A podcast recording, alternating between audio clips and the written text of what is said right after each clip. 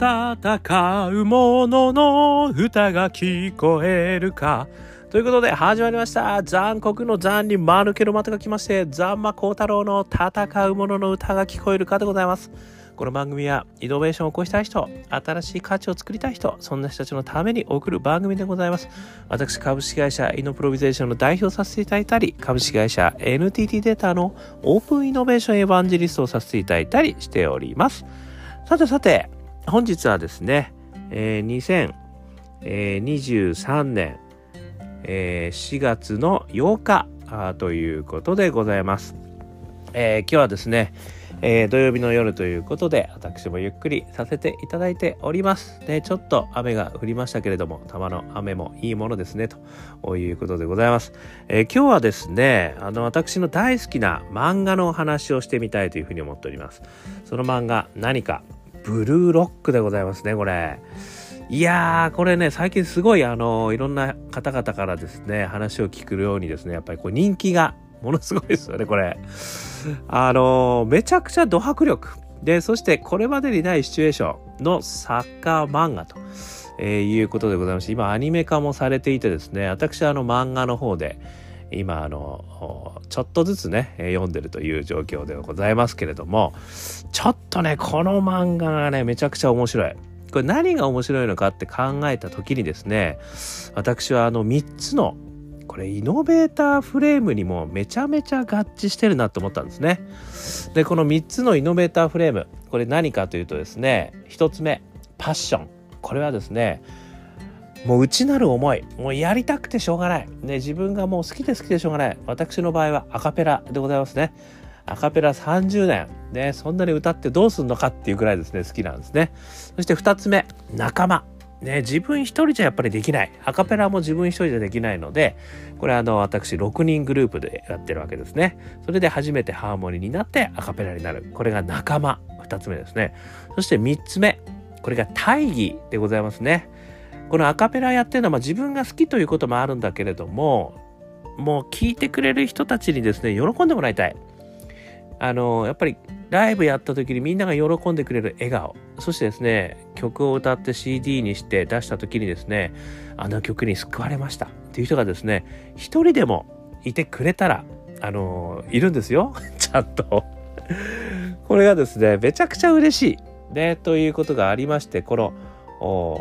パッションの内なる思いそして仲間自分一人じゃできない。だからこそ手伝ってもらう。そして3つ目大義。ね誰かに喜んでもらう。この3つがですねイノベーターフレームにはバチコーンとあるんですね。要はどんなベンチャー企業の方もこのイノベーターフレームで見るとですねすごく分かりやすい。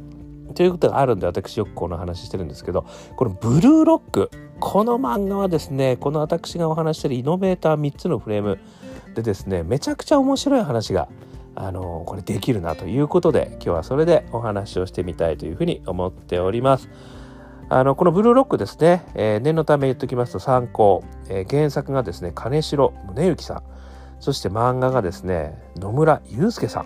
そして発行所は株式会社講談社と。第1巻が2022年10月1日。っていうのね私ちょっとこう漫画のアマゾンでこれ見ましたけどまあそういったことで。今ですねもうかなりの数の冊数が出てるんですよね。えー、ですので、まあ、私はまだ最後までちょっと読めてはいないんですけれどもこの設定自体にですねめちゃくちゃイノベーター3つのフレーム感じたので、えー、そのお話をしてみたく思います。じゃまず1つ目パッションですね。これはですね世界一のエゴイストでなければ世界一のストライカーになれないこういうことをですね言うその人がですねあの立ち上げるんですねこのブルーロックというあのある意味こうちょっとこうロックなんでね監獄調な感じはその中に閉じ込めてこうあの鍛えていくってことなんですけれどもこの立ち上げたパッションこれはですね世界一のエゴイストでなければ世界一のストライカーになれないなんですよ。これがね私やっぱりいけてるなと思ったんですよね。まあある意味いけてるなというよりはその今までの考え方もしくはバイアスをですね壊してるんですよねこれ逆転の発想入ってるなっていうふうに私は思ったんですよね。これ何かっていうと基本的にやっぱりチームプレーだと。でよくね献身的なプレーが素晴らしいっていう表現をねテレビとかでよく聞くんですよね。ところがですねここに出てくるあのこの立ち上げた人はですね世界一のエゴイストでタレっつってるんですよつまりチームプレーなんてクソくらいだと俺のためにサッカーやるくらいなんですね。それが大事だっていうっていうところはねこれがやっぱ面白みこれ非常にこう逆転の発想なんですけどこれがね私はやっぱパッションの源としてはすごく大事だと思うんですよね。つまりパッションの源ってやっぱり自分の気持ちの中から出てくるものなのである意味人関係ないんですよね。だ自分の中でどうしたいかっていう気持ちがですねこのパッションの源にやっぱりすごく強い。と私は思ってるんですね。で4証言でね私はよくお話をするんですけどもあの脱出パッションっていうねこんな自分じゃ嫌だ、ね、抜け出したい。これあのクローズドとオープン。それからネガティブとポジティブ。この4証言でね切ると、ね、あの4つ出てくるんですけど1つ目がこう脱出パッション、ね、自分から脱出したい。そして大好きパッション。さっきのね私のあの気持ちのようにアカペラ大好き。もう理由がない、ね、そして3つ目がこれがリタパッションって言ってるんですけどとにかく人のために何かしてあげたい、ね、こういう気持ちを持つ人もねやっぱりパッションの源あるんですよね。そして最後に個性派パッション。あのよくお話しするのはあのスノーボードのね歩夢君ね、こうドレッドヘアにして誰もがやらない技をやりたい。でこれはもう Think Different パッション個性派パッションですよね。この4つのパッションがですねまあ大まかに言えばですよ。まあ分かりやすいと私は思ってはいるんですけどもこの中ではねやっぱ世界一のエゴイストということなんでもう俺がやるんだと、まあ、この中の4証言で言うと個性派パッションがもしかしたら一番強いかなって私はねちょっと思ったりしてですね。俺は誰にも負けないストライカーなんだという個性派パッションをねこう押し出している、まあ、そういうパッションなのかなっていうふうに私自身はちょっと思ってるっていうところですね、まあ、いずれにしても内なるパッション。これが大事だっていうのがこう一つ言ってるのが一つですね。そして二つ目。仲間ですね。当然サッカーは一人ではできない。優秀な18歳以下のストライカー300名を集めてるんですよ。でこれを競わせるんですよね。でこれを競わせるつまりその中には要はチームプレーもやらなきゃいけない。ということで結局サッカーは一人じゃできませんから。これやっぱりこの仲間の中でやるということなんですよね。で自分がやっぱりこう立たなきゃいけないんだけれども仲間とどう折り合いをつけるかってこともすごく大事だと。ここがねやっぱりすごく面白い点なんですよね。でこれ何が面白いかっていうとあのパッションと仲間ってですねあの実は相入れないこともあるわけですよね。つまりですね私前の放送でもお話したんですけど仲間を作ることによって敵を作るっていうことがあるんですよ。つまりその仲間がいるからこそ敵がいるっていう言い方もですねこれ逆説的なんですけど言うことできるんですよね。なのであの、まあ、とにかくその例えばこう争い事がね起きる時には「俺っち、ね、俺らってこういうこと大事にしてるってあいつらって分かってないじゃん」みたいな。ね、俺らはここの陣地を取りたい。ね。でもあいつらはなんかこの陣地からこうはみ出してこようとしてる。あいつらは敵だみたいなことになるわけですね。これって仲間を作るから敵ができるっていう話もあるんですよ。こう逆説的に。でも仲間がいない限りですね、やっぱり自分一人ではできないことがたくさんあるんですよ。だからここはね、すごく難しいんですよ。仲間ってこれ深いんですけれども。で、このね、ブルーロックの中でもすごく深いのは、みんながライバルなんですよねだから自分一人じゃサッカーはできないけれどもライバルと協力してやらなきゃいけないんだけど自分が最後勝ち残んなきゃいけないんですよ。ここがねすごく難しいんです。だから仲間であり敵であるんですよね。こういう関係っていうのは実はすごくいろんなところで出てくるんですよね。だから仲間って普通ねあの言っちゃうと「よしみんな仲間でちょっと一緒にやっていこうぜ」っていうこれは美しいんだけどその仲間の外側には敵ができちゃうってことがねこの仲間づくりにはすごく難しい点ではあるってことなんですね。ただですね私が思うのは実はその仲間と敵。これはね相対するものではないと。つまり反対のものではないっていう考え方も私一つはあるかなと思ってるんですよね。これあの前にですね、えーと、細谷さんのあの抽象化の本がでねあの抽象化の大化ですよね、えー、前にね私お話ししてるんで細谷、えー、勲さんだったかな。名前ちょっとうる覚えですか？細谷さんのあの抽象化具体化と抽象化っていう本があるんですけどあのシリーズがたくさん出てるんで見ていただければと思うんですけどここの中にね中折れの法則っていうのがあるんですよね。あの一見対立しているように見えてるものの真ん中をあの折ってでそれをパターンと折り返してみようっていうことがねあのその中に出てくるんですよ中折れの法則だったかな。でそうすると一見対立しているものが実はほとんど同じだっていう考え方がですねこの場合だと仲間と敵ですね。ライバル。仲間と敵。これが中折れで真ん中で折ると仲間と敵がこうこっち側にボヨーンってこう来るわけですね。でもう一つ何らかの反対的なものがある。という考え方をすると仲間と敵っていうのは実はすごく似通っているものなんだという考え方もできるんですね。でそれが私ライバル。という考え方にねすごく結びつくと思うんですよね。仲間であり敵であるんですよライバルって。だから実はライバルっていうそう存在っていうのはこの中折れの法則を使った時にあの見えてくる実は仲間であり敵である。でそれはあの決して反対なものではないと。じゃあその反対は何だっていうことなんで、まあ、仲間でも敵でもないものなんだってこれだからまた難しいんですけどこれは全く関係のないものかもしれませんな関係のない人たち、ね、あの要は携わらない人たちが実は反対なんだと。でこの中でさブルーロックで言うとサッカーの中でものすごいこう頑張ってる人たちはサッカーという中では仲間なんだと。ただ戦ってるという意味では仲間と敵にはなってるんだけどサッカーというくくりには実は仲間になってる。でもう片っぽの反対側サッカーに興味のない人だってサッカーに携わらない人、まあ、こういう考え方をねこれ中折れの法則っていうんですよね。これやることによって実はライバルは実は仲間なんだっていう考え方もできるよってこともね私ここのねあのブルーロックの中からちょっと思い出したことがこれ2つ目ですね。そして3つ目大義ですねこれは日本をワールドカップ優勝させるなんですよだからこの大義のもとにこのあのライバルの仲間たちが切磋琢磨してそして自分のねエゴイストであるパッションをこう実現していくっていう話なんだけどでも仲間と一緒にやんないとできないんですよ。ここがねやっぱりすごく面白いところなんですよね。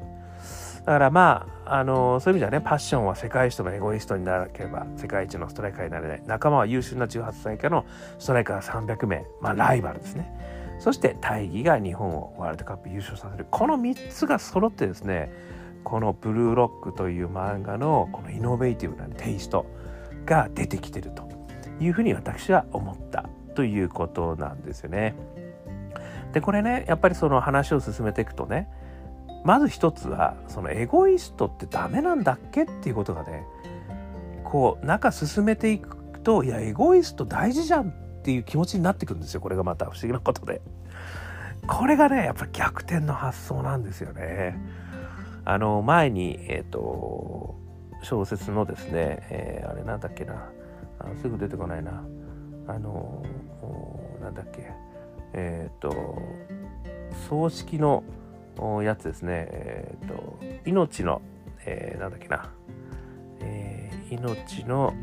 生まれる式、葬式を命の生まれる式と、生命式だ。生命式というですね、本のご紹介させていただいたんですけれども、それもね、あの、要はその、お葬式っていうのは、あの死を弔うものなんだけどこの生命式はですね生をとも生を